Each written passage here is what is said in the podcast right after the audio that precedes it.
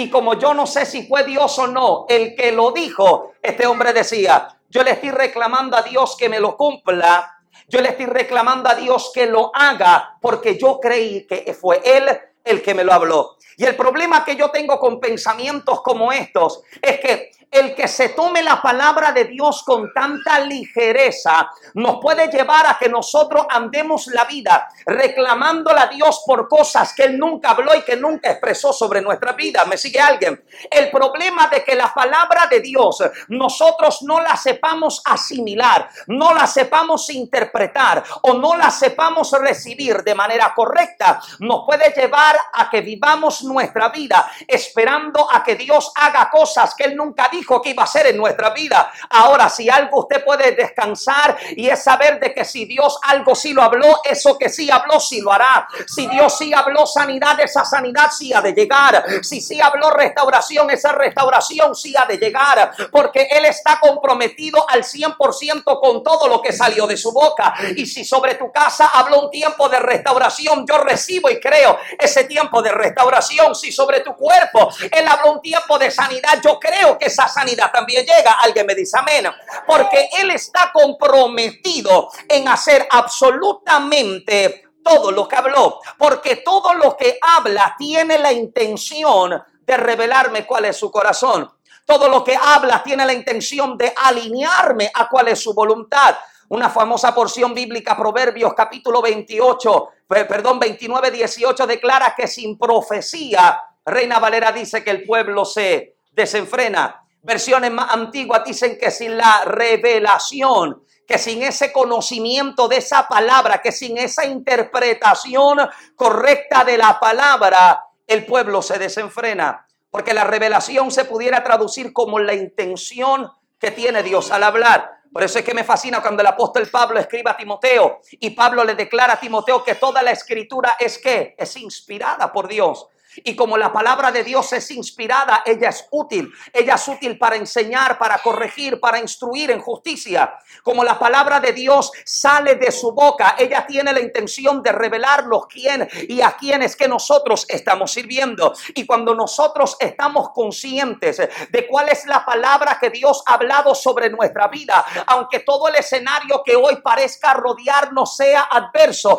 podemos descansar en la verdad de que tenemos una palabra que Dios habló sobre nosotros, de que nos podemos encontrar en medio de nuestras etapas de crisis, pero hemos creído que en Dios no somos desamparados, de que nos podemos encontrar en medio de nuestras etapas de enfermedad, pero podemos creer que por la llaga de Cristo hemos sido curados. Hablo con alguien en esta tarde, que tú entiendes que Dios habló sobre tu vida y te pudiera faltar lo que sea, pero si tienes una palabra, aleluya, una palabra que sale de la boca de Dios, basta para sostenerte en las etapas en las cuales Dios te esté llamando. Una palabra que sale de la boca de Dios es suficiente para impulsarte a movilizarte. Una palabra sobre vástago nos hace que creer que estamos por salir. Mira, amado, yo me celebro y yo me disfruto lo que Dios está haciendo con ustedes.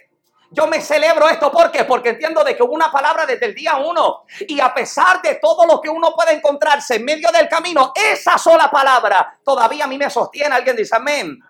Entonces, cuando nosotros estamos conscientes y nosotros estamos seguros de cuál es la palabra que Dios ha hablado sobre nuestra vida, sí, yo siento que Dios la está usando. Eh, cuando, cuando estamos conscientes de cuál es la palabra que Dios ha hablado sobre nuestra vida, mira, amado, nosotros no volvemos atrás, nosotros no retrocedemos. Mira, amado, por gracia del Señor, eh, el Señor me ha dado la oportunidad de publicar al momento cinco libros. Y en el 2018 10 de enero del 2018, Génesis y yo nos comprometimos para casarnos y que Dios tenga misericordia de los mentirosos que dijeron que las bodas salen baratas. Sí, sí, porque nosotros comenzamos a planificar nuestra boda, gracias a Dios te está usando. Comenzamos a planificar nuestra boda y nos comenzamos a hacer nuestro presupuesto de cuánto es que sale esta cosa y demás. 10 de enero nos comprometemos para casarnos el 13 de octubre del mismo año. 10 meses teníamos para casarnos. Y en medio de ese proceso, Recuerdo encontrarme una madrugada del mes de enero, acostado en mi cama, recuerdo que era la 1 y 30 de la mañana, estoy hablando con Dios acerca de unos asuntos, unas situaciones que estaban surgiendo. Y le estaba preguntando a Dios cuál debía ser mi respuesta en cuanto a lo que estaba ocurriendo. recuerdo que aquella madrugada, mientras estoy hablando con el Señor, el Espíritu Santo comienza a ministrar a mi vida y comienza a traer a memoria una secuencia de cosas que habían acontecido 10 años atrás en mi pasado. Y mientras el Señor me está mostrando este tipo de escenario, me comienza a dar una palabra acerca de lo que yo debía comenzar a trabajar y lo que yo debía comenzar a escribir. Yo me encontraba en ese tiempo en medio del proceso de, lo, de, de, la escritura de lo que yo pensaba que sería mi primer libro. Al día de hoy este libro todavía el Señor no me ha dado la oportunidad de publicarlo, pero cuando el Señor me comienza a ministrar acerca de esto en específico, me comienza a hablar acerca de la publicación de lo que es como tal mi primer libro, el libro titulado En los zapatos del evangelista. Y yo recuerdo que el Señor me comienza a hablar acerca de esto y yo me detengo y yo le digo, Señor, yo, yo no tengo cómo publicar un libro.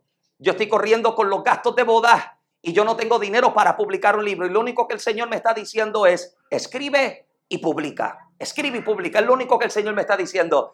Recuerdo que en el mes de febrero habían pasado quizás unas tres, dos semanas como máximo, mientras estoy trabajando una mañana en la oficina. Recuerdo que recibo una llamada telefónica. Al día de hoy yo todavía no conozco a esta mujer en persona, pero esta mujer me llama y me dice, Dios te bendiga Michael, mi nombre es fulana de tal, tú no sabes quién yo soy, pero yo sé quién tú eres. Michael, el Señor me habló acerca del libro que tú estás escribiendo y Michael, la cita dice Dios, tienes hasta mediados de año para publicar tu libro.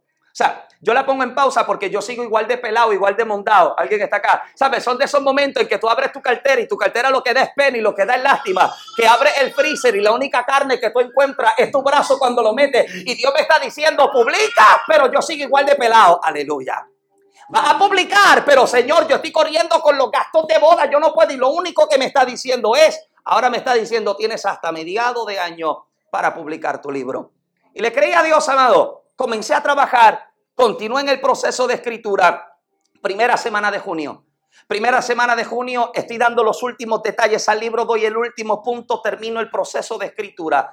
Y recuerdo que ese fin de semana salgo a ministrar un retiro de líderes en el pueblo de San Sebastián. Yo vivía en Lares para ese entonces, bueno, todavía estamos en Lares, pero recuerdo que cuando salgo a ministrar, en medio de la, de la impartición de aquella mañana, en ciencia el Señor me comienza a mostrar una serie de cosas que estaban surgiendo en la iglesia de parte de unos líderes hacia los pastores. Y recuerdo que cuando me acerco a la pastora y le, digo lo que el Señor me está mostrando, recuerdo que veo a la pastora que cae delante de mí, la pastora comienza a llorar el Señor está ministrando a su vida y yo acabo esto como que esto no tiene que ver conmigo. Yo termino de ministrar, agarro mis cosas y recuerdo que cuando voy camino a la puerta hacia la salida, la pastora viene caminando hacia mí, la pastora viene prácticamente bebiéndose las lágrimas, pero mientras la pastora se acerca, me di cuenta de que la pastora viene con su cartera en su mano y parándose delante de mí, recuerdo que la pastora metió su mano en su cartera y sacando una chequera me preguntó cuánto dinero tú necesitas para publicar tu libro, que yo quiero correr con todos los gastos de publicación. Hablo con alguien en esta mañana, yo les creo al Dios que te está diciendo, gracias, si tú me crees y tú te mueves, yo abro delante de ti las compuertas de los cielos. Si tú crees a la palabra que yo te he dado, yo quito el obstáculo, yo te abro el camino, yo te presento la oportunidad. Quizás te faltan recursos, a lo mejor te faltan conexiones, pero nunca te ha faltado una palabra. Y si tienes una palabra que salió de la boca del Eterno, amado, tienes lo necesario para levantarte en vástago, para ver realidad todo lo que el Eterno sobre vida hablado, alguien dice amén, aleluya. Una palabra que sale de la boca de Dios basta para hacerme creer y ver realidad todo lo que sobre mi vida Él estableció. Ahora, esa palabra que Dios habla sobre mí, toda palabra que es revelada del corazón del Padre a mi espíritu, debe tener la intención de comprometerme con Él. Dios nunca me habla para acomodarme, Dios siempre me habla para desafiarme. La palabra de Dios nunca llega para acomodarme en las etapas en las que estoy. La palabra de Dios siempre llega para desafiarte y moverte hacia lo próximo. Note esto, en conceptos jurídicos, el objeto del contrato consiste en crear, regular, modificar o extinguir obligaciones. En el, en el artículo 1403 del Código Civil, publicado por el Real Decreto en el 24 de julio del 1889, declara lo siguiente, que la obligación del objeto del contrato debe ser lícita y posible. Note esto, está diciendo que aquello a lo que se te está demandando que tú hagas se supone que esté dentro de tu capacidad para que usted lo pueda lograr. Bíblicamente, la palabra dice que Dios no nos da carga que no que que no podemos llevar. Bíblicamente, Dios nunca demanda sobre ti lo que está fuera de tu alcance. Entonces, cuando yo entiendo esto, mis excusas delante de Dios se caen. Hmm. Porque cuando Dios me llama, Él me llama a pesar de lo que yo estoy padeciendo. ¿Alguien está acá? Amado, yo tengo 32 años, aunque todavía parezco 16.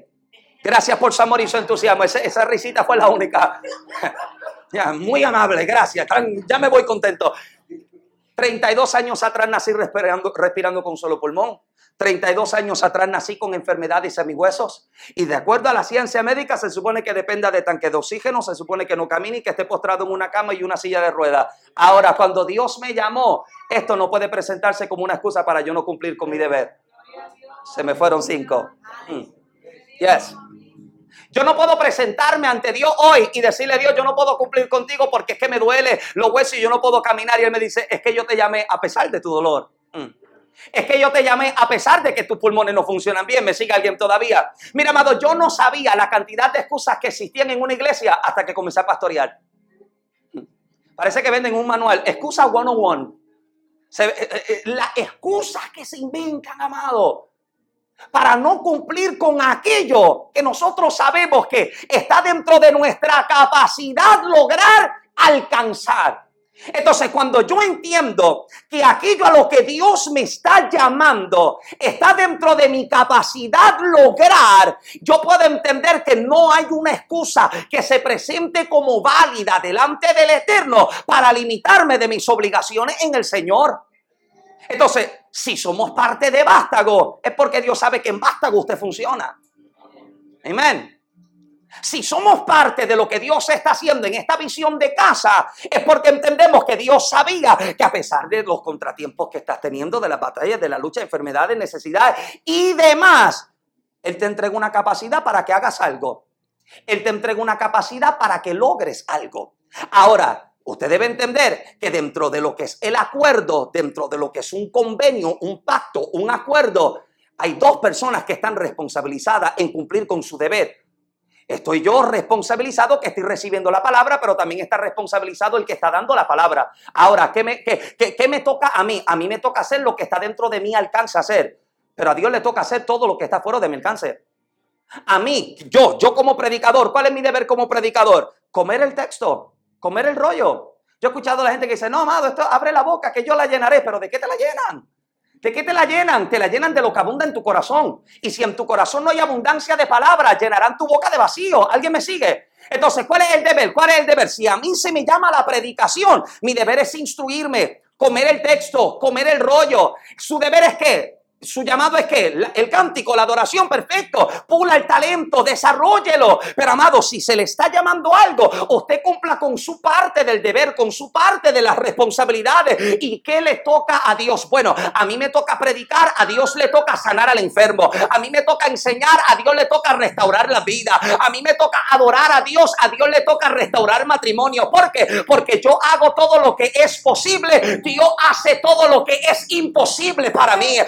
Lo que está fuera de mi alcance está al alcance de Dios porque Él hace todo lo que está dentro de su parte del acuerdo. Yo nunca voy a poder hacer lo que está dentro del alcance de las manos de Dios. Se me hace imposible poder hacer aquello que a mí nunca se me diseñó para hacer. Ahora, si dentro de mi capacidad está alcanzar esto, pues yo lo voy a hacer, amado. ¿Por qué? Porque tengo un compromiso con una palabra que se me dio. Y escúcheme bien, amado, hay gente que está pasando la vida reclamándole a Dios por cosas que no se han cumplido. Y no es porque Dios fue mentiroso. Es que Dios siempre fue fiel en cumplir su parte, pero hay una parte que le toca a usted hacer.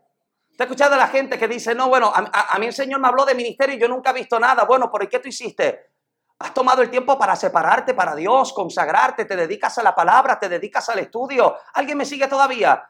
O sea, cuando yo puedo entender de que hay una asignación de parte de Dios sobre mi vida, a mí me toca obrar dentro de mis capacidades, dentro de lo que es el estudio, dentro de lo que es el ayuno, dentro de lo que es la consagración, dentro de lo que es hacer incluso obras de fe, amado. Porque mientras yo voy cumpliendo con mis partes de, de los deberes y de las responsabilidades, Dios va abriendo espacio para hacer solamente lo que Él puede hacer. Y Dios entonces establece una palabra, establece un pacto. Note esto. De acuerdo al escenario bíblico, de acuerdo a la palabra del Señor, hay, aproximadamente, digo aproximadamente por lo siguiente, siete pactos que Dios establece con el hombre. Y digo aproximadamente porque algunos exégetas no piensan que con Adán se establece un pacto. Unos están de acuerdo de que sí, otros están de acuerdo de que no. Lo interesante acerca de los pactos que Dios establecía es que cada pacto siempre tenía una evidencia. Diga conmigo evidencia. Como que usted está despierto, evidencia siempre tenía una señal entre la persona que establece el pacto y la persona que recibe su parte del pacto. Con Adán, algunos piensan de que Dios no hace un pacto por la sencilla razón de que no parece en el escenario de Génesis algo que se presente como una señal. Sin embargo, yo difiero con este pensamiento por lo siguiente, porque yo entiendo que en, en lo que Dios hace con Adán en el huerto del Edén, la mayor evidencia del acuerdo que habría entre Dios y el hombre era un árbol que está plantado en el centro del huerto. Hay un árbol, no el árbol de la ciencia, del conocimiento del bien y del mal, el árbol de la vida. Te das cuenta que tan pronto Adán y Emma comen del fruto del árbol prohibido, lo primero que Dios hace es limitarle su alcance al árbol de la vida. ¿Por qué? Porque si el hombre comía en un estado de imperfección, viviría eternamente imperfecto. Y la señal que habría entre lo que Dios estaba haciendo con el hombre era precisamente la vida. Lo extraordinario acerca de lo que acontece con Adán es lo siguiente, que su pecado le llevó a perder acceso al árbol de la vida. Pero a través del segundo Adán, a mí no se me dio acceso a un árbol, a mí se me dio acceso a la vida. A través del primer Adán no puedo alcanzar el árbol de la vida, pero a través del segundo Adán a mí se me entrega la vida eterna. Entonces hay un pacto que manifiesta una señal. En el pacto adámico hay un árbol de vida. En el pacto noético hay un arco iris. En el pacto abrámico hay una circuncisión. En el pacto mosaico hay tablas de la ley. En el pacto davídico hay un reino perpetuo. En el pacto palestino hay una tierra permanente. Y en el nuevo pacto, por medio de Cristo, hay una señal en las manos y en el costado del maestro que todavía están en la eternidad declarando que todavía hay espacio para todo aquel que desee llegar. Aleluya. Ahora, hay una evidencia, hay un pacto, hay una señal entre la palabra, entre el acuerdo, porque la evidencia es lo que le daba validez a la palabra. La evidencia era lo que certificaba, lo que establecía como señal contundente de que había una palabra que se había establecido. Y el que usted permanezca de pie, luego de tanto que usted le ha tocado vivir, a mí me muestra la señal de que Dios ha sido fiel en sostenerle.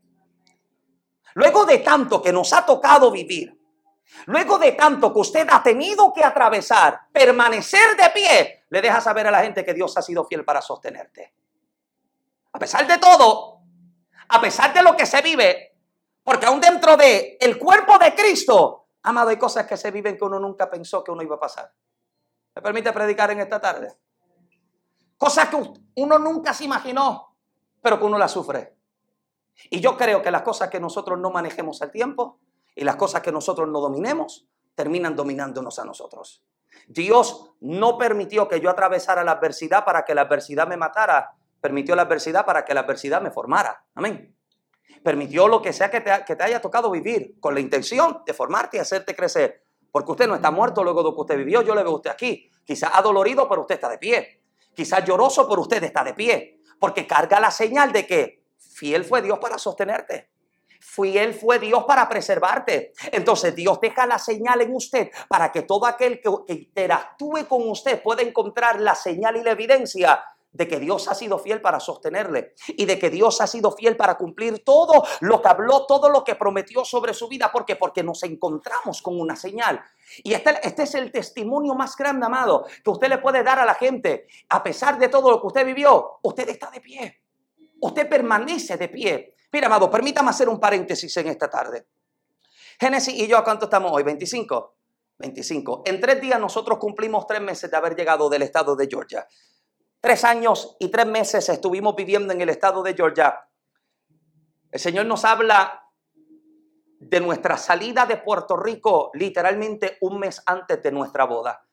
Yo sinceramente no tenía necesidad de salir de Puerto Rico. Mi esposa es profesional de la salud. Para aquel entonces yo acababa de publicar mi segundo libro. Ministerialmente nos encontrábamos súper bien. Económicamente estábamos súper cómodos. Y de momento Dios me habla y Dios me dice, te saco de Puerto Rico.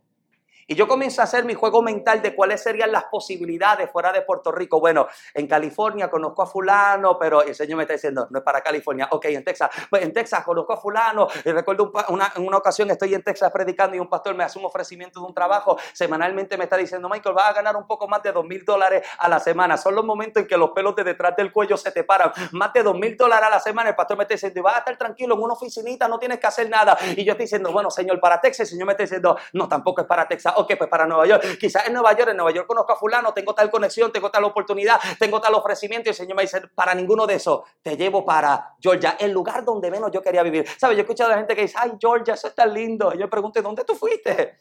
¿A dónde te llevaron? ¿Dónde tú llegaste? Porque por lo menos donde yo llegué, yo era vecino de caballo y de vaca. ¿Alguien me sigue todavía? Nosotros llegamos a un lugar, usted ha visto esas películas viejas western que está viendo el, eh, eh, eh, el coso ese de paja, de heno, dando vueltas así. Yo era vecino del, del coso ese que daba vuelta. allá nos lleva el Señor. Ahora, el detalle es este, que el Señor nos lleva a un lugar y nos lleva literalmente en una etapa de completa soledad.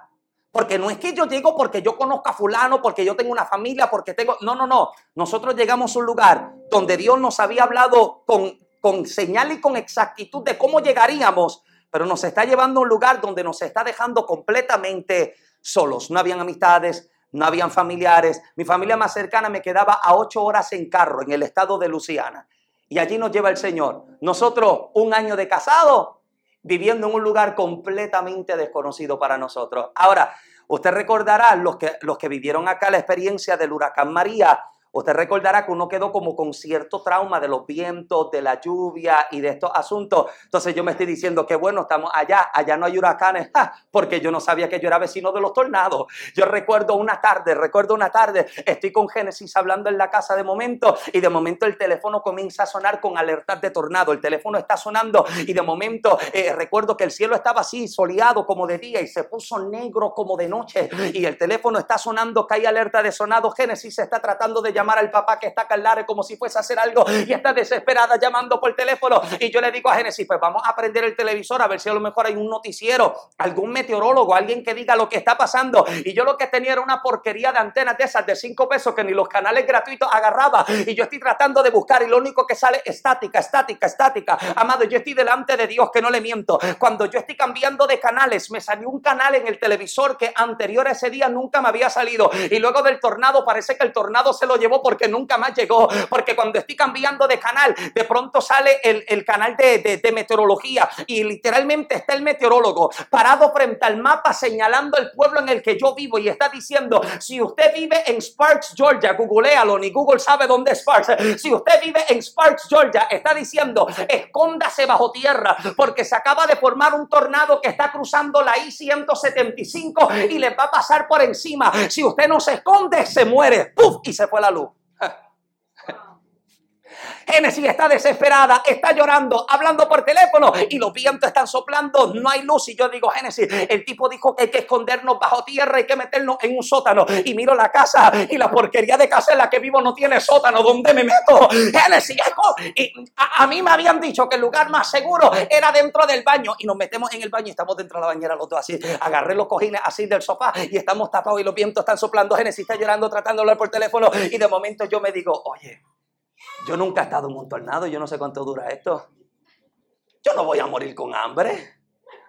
Y me levanté, corrí como pude, me fui a la, cocina, abrí la nevera, agarré un Twinkie, agarré un Gatorade. Si me encuentran muerto, me encuentran por la pesta Twinkie, pero no me encuentran muerto de hambre. muerto de hambre, reprendo al diablo que se muere en Maya otro. Y estamos en medio de toda esta situación, escuche bien, en medio de toda esta situación en medio del caos de todo esto y para sumarle, para sumarle a la experiencia que nos está tocando vivir, nosotros salimos el 4 de diciembre del 2019, marzo 2020, estalla una pandemia global. Estalla una pandemia. Todo el que tenía agenda, invitaciones, ministerios, todo se fue en blanco. Yo perdí todos mis compromisos, perdí todos los vuelos, perdí toda la agenda y nos encontramos en un lugar completamente solos y aislados. ¿Puedo, me, me permite un momentito? Completamente solos y aislados. Y son momentos como estos donde uno termina cuestionando a Dios. ¿Y dónde quedó lo que tú hablaste? ¿Dónde está la palabra que tú me diste? ¿Dónde quedó la palabra que un día tú hablaste sobre mi casa? Porque me encuentro que te creí, me encuentro que te seguí y por creerte y seguirte, ahora no hay absolutamente nada. Y en medio de una situación en la que estamos completamente solos, completamente aislados, completamente apartados, Dios nunca dejó de mostrarnos su fidelidad con nosotros. No, mi esposa está aquí de testigo. Nosotros sabíamos, mira, cuánto yo extraño tener un buzón frente a casa. Pero yo recuerdo, amado, en medio de toda esta situación, pararnos y abrir el buzón frente a la casa. Y cuando la abría, abría un cheque. Y cuando miraba, era de una persona que el día de hoy no tengo ni idea de quién es. Me enviaba una carta y me decía, Dios te bendiga, Dios me dijo que te enviara esto. Me sigue alguien todavía. Recuerdo un domingo en la mañana, estoy sentado en la sala hablando con Génesis. Génesis está llorando acerca de unas situaciones. Michael, ¿qué vamos a hacer? ¿Qué va a suceder? ¿Qué está pasando? Y de momento yo le estoy diciendo, no sé Génesis, pero algo Dios va a hacer. Y ella me está diciendo, no me digas que Dios va a hacer algo, dime qué tú vas a hacer, qué es lo que nosotros vamos a hacer. Recuerdo que Génesis sale a la habitación, no pasaron cinco minutos cuando recibo una llamada telefónica, respondo, me está llamando una anciana, tenía 84 años, me dice, Dios te bendiga Michael, mi nombre es fulana de tal, tú no me conoces, pero yo vivo en tal pueblo en Puerto Rico, yo tengo tales condiciones de salud, yo no me puedo congregar, yo no puedo salir de mi casa, pero todos los días, todos los meses, yo le oro a Dios y yo le pregunto a qué ministerio yo puedo bendecir. Y esta mañana, mientras estaba orando, me está diciendo ella, yo estaba orando frente a mi cama con mi Biblia cerrada y le estoy preguntando a Dios a quién yo puedo bendecir. Y cuando abrí mi Biblia, no sé cómo, pero encontré una tarjeta que tenía tu nombre y tu número de teléfono. Y Dios me dijo, toma todo lo que tienes y envíaselo a Michael Santiago. Lo que la hermana no sabía era que lo que nos estaba enviando no solamente bastaba para sustentarnos ahora, ni el próximo mes, ni solamente el siguiente, sino para más tiempo más. Porque yo creo, amado, que Dios está tan comprometido con lo que te habló, que Él se mete en medio de los escenarios más oscuros de tu vida y te dice, soy fiel para hacer todo lo que te dije que iba a hacer. Aun cuando no se ve nada, Aun cuando tu cuerpo te está diciendo que ya esto se agota, que ya esto se acaba, que ya esto se termina, pero usted tiene una palabra todavía, aleluya.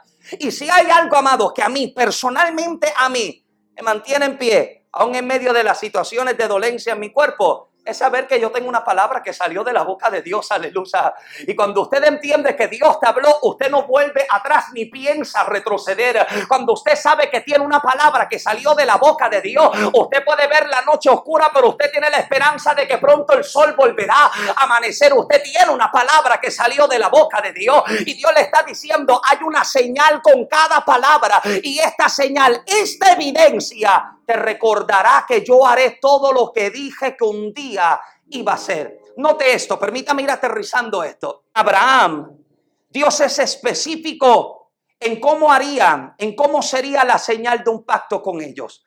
Era precisamente la circuncisión de los varones judíos lo que serviría como señal al mundo de que este es el pueblo de Dios. Note el detalle, amado, que la circuncisión representaba una cortadura íntima pero dolorosa. Y de la única manera en que se podía conocer acerca de la señal del pacto era en el secreto y en la intimidad. La señal del pacto no era visible ante el pueblo, era una señal secreta que solamente se conocía en la intimidad. Y nadie puede, nadie puede juzgar cuál es el trato de Dios con tu vida, porque en tu secreto y en tu intimidad es donde solo se ve la evidencia de esa palabra y de esa señal de Dios en ti. La única forma en que se podría conocer acerca de la señal del pacto era a través del secreto, era a través de la intimidad. Y lo interesante acerca de la circuncisión de los varones es que tenía ciertos beneficios de la salud. Dice que tiene un menor riesgo de VIH, un leve menor riesgo de contraer enfermedades de transmisión sexual, un leve menor riesgo de infecciones de la vía urinaria y cáncer del miembro reproductivo. Ahora, no solamente la señal de la circuncisión serviría como evidencia de una palabra y de un pacto, sino que me fascina aún más y es en esto lo que deseo ir aterrizando. La manera y la forma en la que Dios está diciendo que se mostraría la evidencia en ellos. Escucha lo que el texto está diciendo, porque Dios es específico en cuál sería el día de la circuncisión de los varones. El hecho de que Dios estableciera que se, que se circuncidara a los varones en el octavo día no era una casualidad de la vida, amado. No era una coincidencia de la vida, era parte del designio y de la voluntad de Dios y del conocimiento del Dios eterno. ¿Por qué? Porque escuche bien esto, en el 1935, el catedrático Henrik Dam propuso el nombre de vitamina K para el factor en los alimentos que ayudan a prevenir las hemorragias en los bebés. Ahora nosotros sabemos que la vitamina K es responsable de la producción de protrombina en el hígado. Si la vitamina K no está en niveles adecuados, pueden ocurrir hemorragias. Sin embargo, a partir del quinto, del quinto al séptimo día de la vida del recién nacido varón, es que la vitamina K comienza a ser producida y es solamente en el octavo día que el porcentaje de la protrombina realmente asciende a más del 100% de lo natural, de lo normal. ¿Sabes por qué esto me parece tan extraordinario? Porque la vitamina K comenzaba a producirse del día 5 al día séptimo y Dios está pidiendo que el único día en que se cortara al varón para dejar la señal era en el octavo día. ¿Por qué? Porque si cortaban al varón en el día 1 de su nacimiento, el niño moría desangrado. Si lo cortan en el quinto día, el muchacho muere desangrado. Si lo cortan al séptimo día, muere desangrado. Y Dios nunca te cortará antes de tiempo, porque una cortadura antes de tiempo te mata. Una cortadura antes de tiempo te elimina. Sin embargo, cuando la mano de Dios te toca, te corta no para dejar en ti la evidencia de un maltrato, sino para dejar en ti la evidencia de un pacto. Y cuando la mano de Dios llega y corta, corta, con exactitud. ¿Y sabe cuál es el problema? El problema está en que si la mano que me corta es inexperta, en vez de dejar en mí la señal de un pacto, en vez de circuncidarme, lo que hace es castrarme. Me corta la posibilidad de reproducción, me corta la posibilidad de crecimiento. Y usted sabe la cantidad de gente que dentro de nuestras congregaciones, en vez de cargar la señal de una palabra, la señal de un pacto, carga la evidencia de un maltrato espiritual. Gente que decidió hacer el trabajo del Espíritu Santo y tocaron cuando Dios nunca les dio licencia para que toquen. Cuando años atrás, y cierro con esto, un domingo mi mamá me llamó llorando desesperada. Quisiera algo con mi hermano menor, con Josué. Yo soy el cuarto de, de cinco hermanos. Y mami me está llamando desesperada. Michael, me van a matar a Josué en la calle. Josué vivía en Massachusetts. Necesito que hagas algo con él. Mándala a buscar porque a Josué lo van a matar. Mi hermano estaba en pandillas, mi hermano estaba en cosas. Domingo recibí la llamada, jueves en la mañana Josué estaba en Puerto Rico. Y cuando Josué llega a Puerto Rico, Josué viene de la calle, Josué llega con el pelo, le llegaba acá atrás, el pantalón corto, le comenzaba a media nalga, le llegaba acá abajo, Josué llega con todas sus cadenas, con todas sus aretes, llega todo marcado y Josué llega y yo tengo mi agenda de predicación y yo estoy viajando y predicando y demás. Y Josué me pregunta ese, ese fin de semana, ¿puedo acompañarte? ¿Yo puedo ir contigo? Seguro que sí, vamos. Y lo primero que Josué me dice es, yo no me voy a quitar nada. Y mi respuesta a Josué es, no te tienes que quitar nada. Ven cómo estás. Y yo creo que este debe ser el eslogan de la iglesia. Ven cómo estás. Y si yo hubiera, si hubiera sabido hacia dónde yo lo llevaba, amado, yo no me hubiera llevado a Josué. Porque cuando lo llevo, lo llevo a una congregación de santos querubines. ¿Saben? Los que nacieron en una estrella y se criaron en una luna. Sí. Porque lo llevo a un lugar donde se supone que se le sane y tan pronto estamos entrando por la puerta de la entrada, las miradas que se daban ¿Sabe que hay gente que no sabe disimular en la cara? No, no, no. Eh, eh, y Josué se está dando cuenta de esto. Yo me estoy dando cuenta de esto.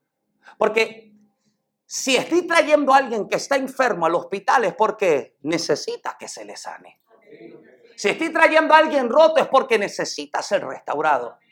¿Y qué peligro corremos cuando tratamos de hacer cosas que solo el Espíritu Santo tiene el poder para trabajar en la vida de la gente? Entonces, hay gente que pasa por la vida hoy día distante de una congregación, lejos de una iglesia. ¿Por qué? Porque cargan en su cuerpo la señal de un abuso espiritual. La mano que le cortó, en vez de dejar en ellos la señal de un pacto, dejó en ellos la señal de un abuso.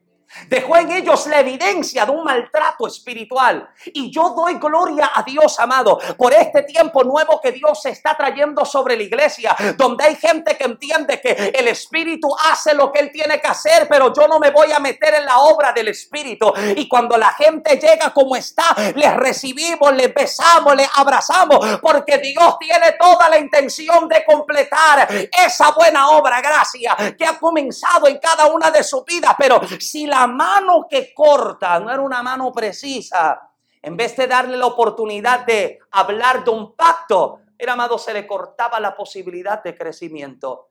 Y hay gente que hoy está cargando la señal de que la mano que me tocó, en vez de dejar en mí la señal de un pacto y de una palabra, lo que dejó en mí fue la señal de un abuso y de un maltrato. Y escuche bien, las cosas que usted no sepa manejar dentro de la iglesia, porque vuelvo y repito, hay cosas que se viven dentro de la iglesia. Las cosas que usted no sepa vivir, a usted lo detienen. A usted lo aguantan. Comenzar en el ministerio, ya sí termino con esto. Ahora sí, Génesis, lo he dicho cuatro veces, pero ahora sí. Las cosas que se viven en el ministerio, amado. Las cosas que se, que se experimentan acá, detrás de las puertas, después, detrás de... Hay cosas, amado, que te desgarran.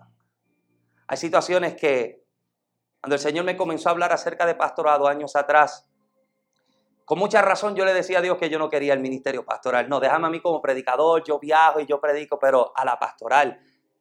Envía quesada, a mí no. Yo vengo de familia pastoral. Mi abuelo fue pastor cerca de 55 años. Mi abuelo fue mi primer pastor. Y cuando yo me convertí, una de las noches que a mí nunca se me olvida era aquella en la que viviendo con mis abuelos, mi abuelo siempre sacaba un tiempo de oración y se iba a la sala a orar solo. Y recuerdo aquella madrugada en la que me acerco y veo a mi abuelo orando solo en la sala. Y lo estoy escuchando que está orando, en voz alta. Pero cuando lo escucho orando, lo escucho orando por la familia que yo sé que le está haciendo la vida imposible. Y cuando lo escucho orar, le está diciendo, Señor, por favor, sánale la hija. Pero yo sé que esta gente es mala. ¿Me sigue alguien todavía? Yo sé quiénes, quiénes son esta gente por la que se está orando. Porque son aquellos que más batalla, más guerra, más lucha estaban dando. Entonces, yo sabía lo que dentro del ministerio se vivía, dentro del ministerio se sufría. Y nunca lo había sentido ni había vivido en carne hasta que entramos a trabajar en el ministerio. Ahora escuche bien, lo que yo viví en el ministerio, yo tengo dos opciones, yo tengo dos opciones con ello delante de mí. O permito que esto me defina y me detenga y le diga a Dios no predico más, o permito que esto a mí me forme para continuar trabajando con la próxima asignación. ¿Por qué? Porque lo que yo estoy viviendo tiene que dejar algo en mí y todo va a depender de cuál es la actitud con la que yo le voy a hacer frente ahora. ¿Esto me mata o esto me hace vivir? ¿Esto me destruye o esto me construye? ¿Esto me detiene o esto me hace avanzar? Entonces, hay gente que no ha, no ha podido todavía trabajar con situaciones de marcas, de señales, de evidencia, de cosas que vivieron en su pasado porque no han querido confrontarlo todavía. Y escuche bien, el gigante no desaparece ignorándolo. El problema no desaparece porque usted lo ignore. ¿Sabe lo que la Biblia dice? Primero de Samuel capítulo 17, que usted lo sabe de memoria. David escucha a Goliat. David escucha a Goliat que está gritando. David llega cuando? En el día 40 de que el gigante esté gritando. Y te pregunto, luego de que David escuchó a Goliat en el día 40, ¿Goliat gritó en el día 41? No. Te aseguro que si David hubiera escuchado a Goliat en el día 1, Goliat no grita 39 días más. Una sola vez que David lo escuchó, bastó para... Mira, me parece que David era medio boricua, porque la vena del cuello se le brotó, la cara se le puso colorada. ¿Y qué le pasa al tipo este? Nadie le va a hacer frente. ¿Qué se le dará al hombre que le haga frente a este? Se le entrega Mical, se le entrega un tesoro, su familia, se le quita todo tipo de, impuestos. Ok, dame la oportunidad y yo voy. Una sola vez, un solo día David lo escuchó. ¿Y sabe qué? Las situaciones en nuestra vida cambian el día en que nosotros le hagamos frente. Mira, gente, si llegaron. Eh, eh, las cosas cambian el día en que nosotros le hagamos frente. Y hay situaciones que nosotros vamos a tener que hacerle frente. Hola, mamá. Hay cositas que no, eh, hay cosas que nosotros vamos a tener que hacerle frente. ¿Por qué? Porque esto no va a ser lo que me, lo que me detiene. Esto va a ser, esto va a ser lo que me hace avanzar. Esto va a ser lo que a mí me va a impulsar a cumplir con la señal, con la evidencia, con la palabra de lo que Dios ha hablado sobre mi vida. Y cada vez que la gente me vea y puedan ver una evidencia, una señal en mi cuerpo y en mi vida, puedan decir, solamente pudo haber sido Dios el que lo sacó, solo pudo haber sido Dios el que la restauró, solo pudo haber sido Dios el que le dio una nueva oportunidad, porque fiel fue Dios en cumplir toda palabra sobre su vida. Acompáñeme de pie en esta tarde, por favor, acompáñeme de pie, aleluya. Cargamos la señal la evidencia de una palabra, de un pacto, de una promesa. Y cuando la gente nos encuentre y nos vea, esa señal hablará por sí sola.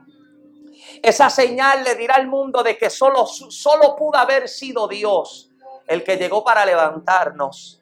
Solo pudo haber sido Dios el que nos sostuvo en medio de nuestras crisis más violentas, en medio de nuestras noches más oscuras, en medio de nuestros momentos más difíciles solo pudo haber sido Dios. Podrá levantar su mano arriba conmigo en esta tarde. Podrá levantar esa mano arriba. Aleluya. O levante su mano conmigo. Gracias Jesús. Gracias Jesús. Cargaremos la señal de la fidelidad de Dios sobre nuestras vidas.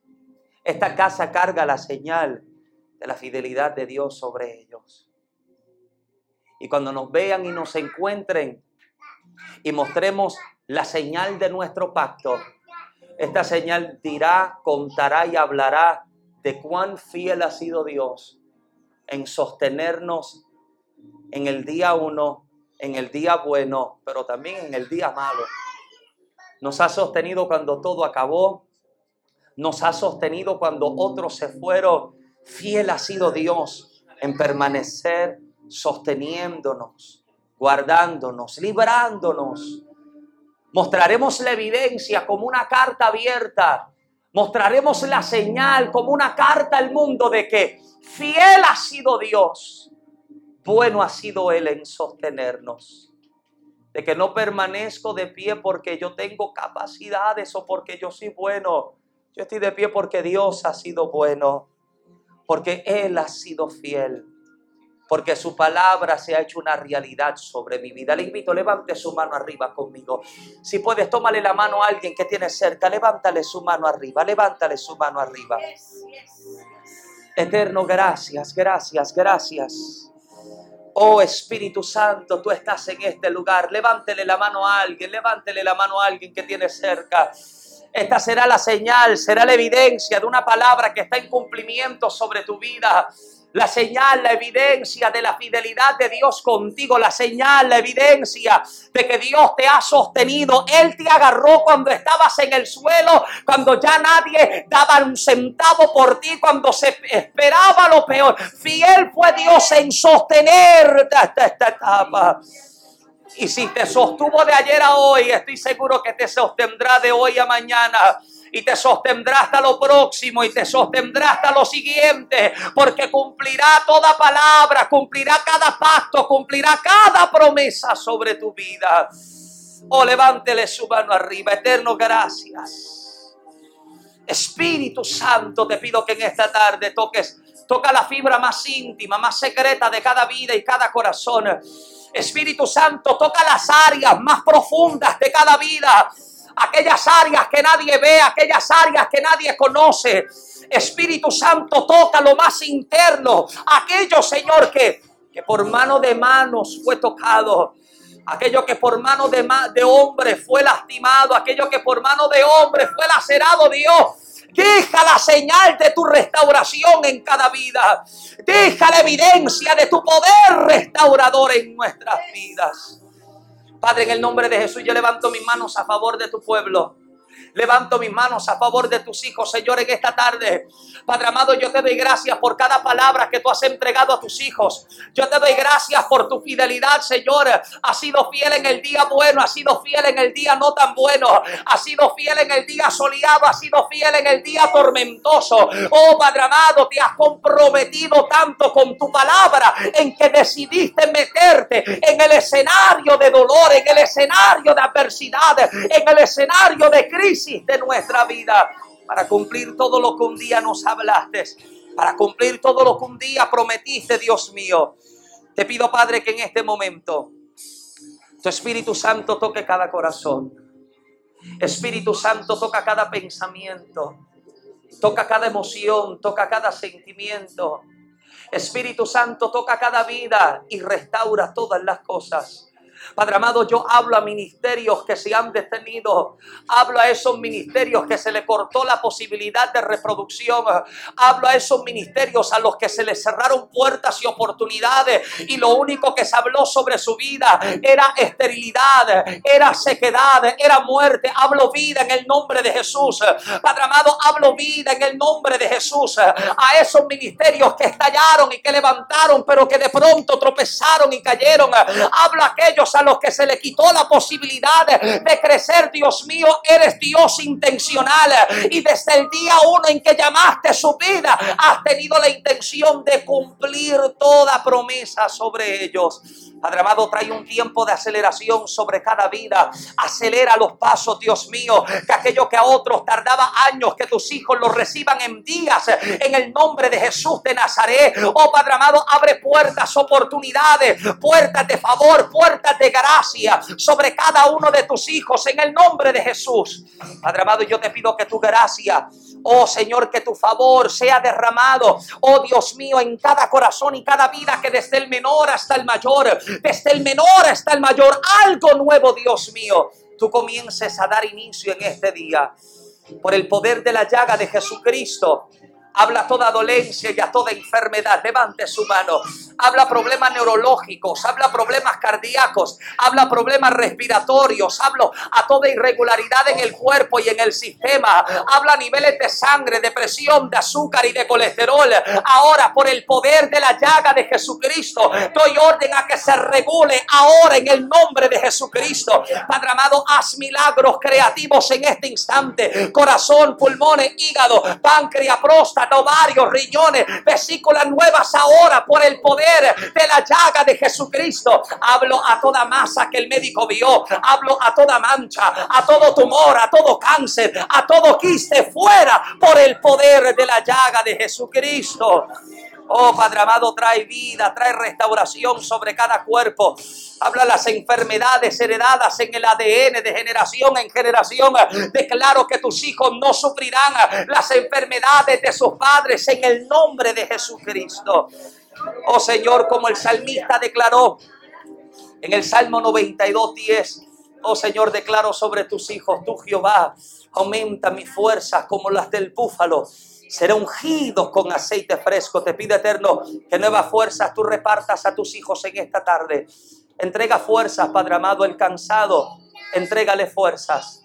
Al caído, entrégale fuerzas. El agotado, entrégale fuerzas, Dios mío, que se levante en el nombre de Jesús y que una unción fresca, Padre amado, cubra sus vidas. O esa unción, Padre amado, que trae restauración, esa unción que pudre yugos, esa unción que trae sanidad y refrigerio en el nombre de Jesucristo. Padre amado, que la buena obra que has comenzado aquí en Vástago, levante su mano. La buena obra que tú has comenzado en este lugar, Señor que la podamos disfrutar y que la podamos ver, Dios mío, a cada instante, cada momento en este ministerio.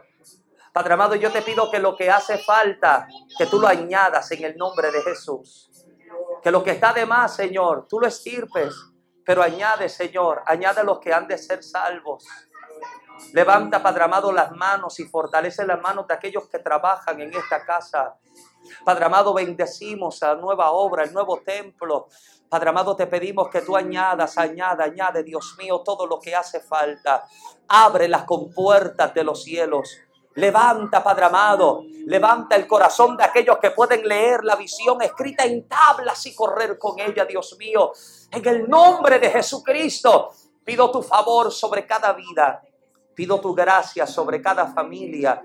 Padre amado, trae un tiempo nuevo sobre cada vida. Por Cristo Jesús. Alguien que grita un fuerte amén a la gloria del Señor en esta tarde. Él es aplauso al Rey que aclame, grite conmigo. Lo creo, lo recibo en el nombre de Jesucristo.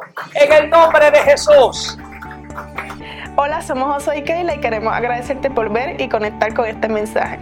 Quizás hoy tomaste la mejor decisión de tu vida de seguir a Jesús. ¿Qué te parece si hacemos una pequeña oración? Gracias Señor porque moriste por mí. Gracias porque me amaste a mí primero. Escribe mi nombre en el libro de la vida y que me perdones de mis pecados. Amén. Queremos mantenernos en contacto contigo. Escríbelo en nuestras redes sociales o a través de bastagochurch.com.